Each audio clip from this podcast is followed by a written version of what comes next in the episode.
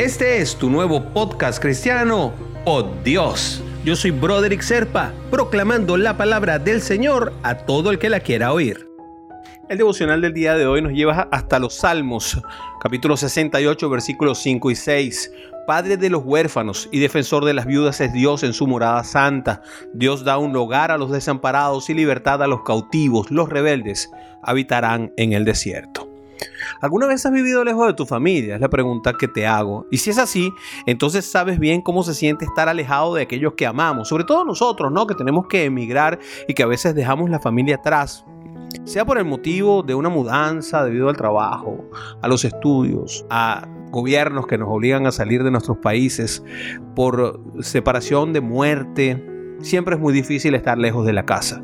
Sentimos que estamos solos y desamparados frente a la vida y si esa es tu condición hoy, mi querido hermano, no estés triste. Dios conoce tu dolor y cuida de ti.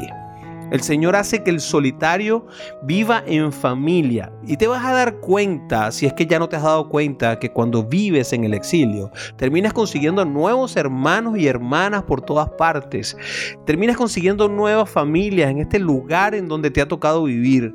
Aunque hayas perdido a tus padres, aunque hayas vivido eh, separado de tu esposa, de tus hermanos, de tus hijos, si tú crees en el Señor, la palabra jamás te va a permitir estar solo el Padre Celestial nunca te va a abandonar. Además de contar con su preciosa presencia, Él siempre va a añadir personas a tu alrededor, tus pastores, tus hermanos en la iglesia, tus compañeros de trabajo, y siempre vas a tener ese hermano o hermana especial que comparte contigo.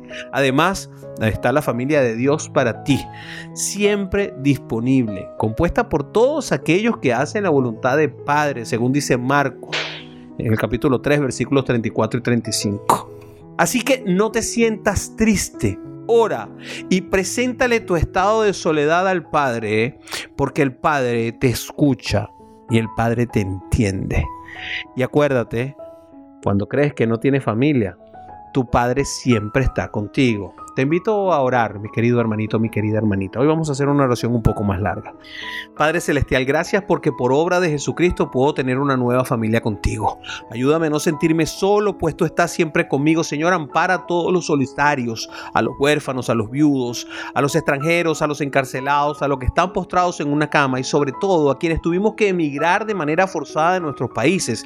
Y añade personas a nuestras vidas que nos bendigan, Padre. Guíame para ser parte de tu gran familia repartida por todo el mundo, que compartimos al mismo papá, los mismos valores, la misma fe, esperanza y sobre todo el mismo amor que nos enseñó nuestro hermano Jesucristo. Enséñame, Señor, a ser iglesia compartiendo la vida con otros, dando y recibiendo de tu amor, compasión y amistad. Y quédate con nosotros y une, Padre, a todos tus hijos en un solo cuerpo. Te lo pido en el nombre de Jesús. Amén, amén y amén. Si quieres recibir por Dios directamente en tu WhatsApp, simplemente comunícate por esa misma vía por WhatsApp al 904-274-3131. Te lo enviaré todos los días.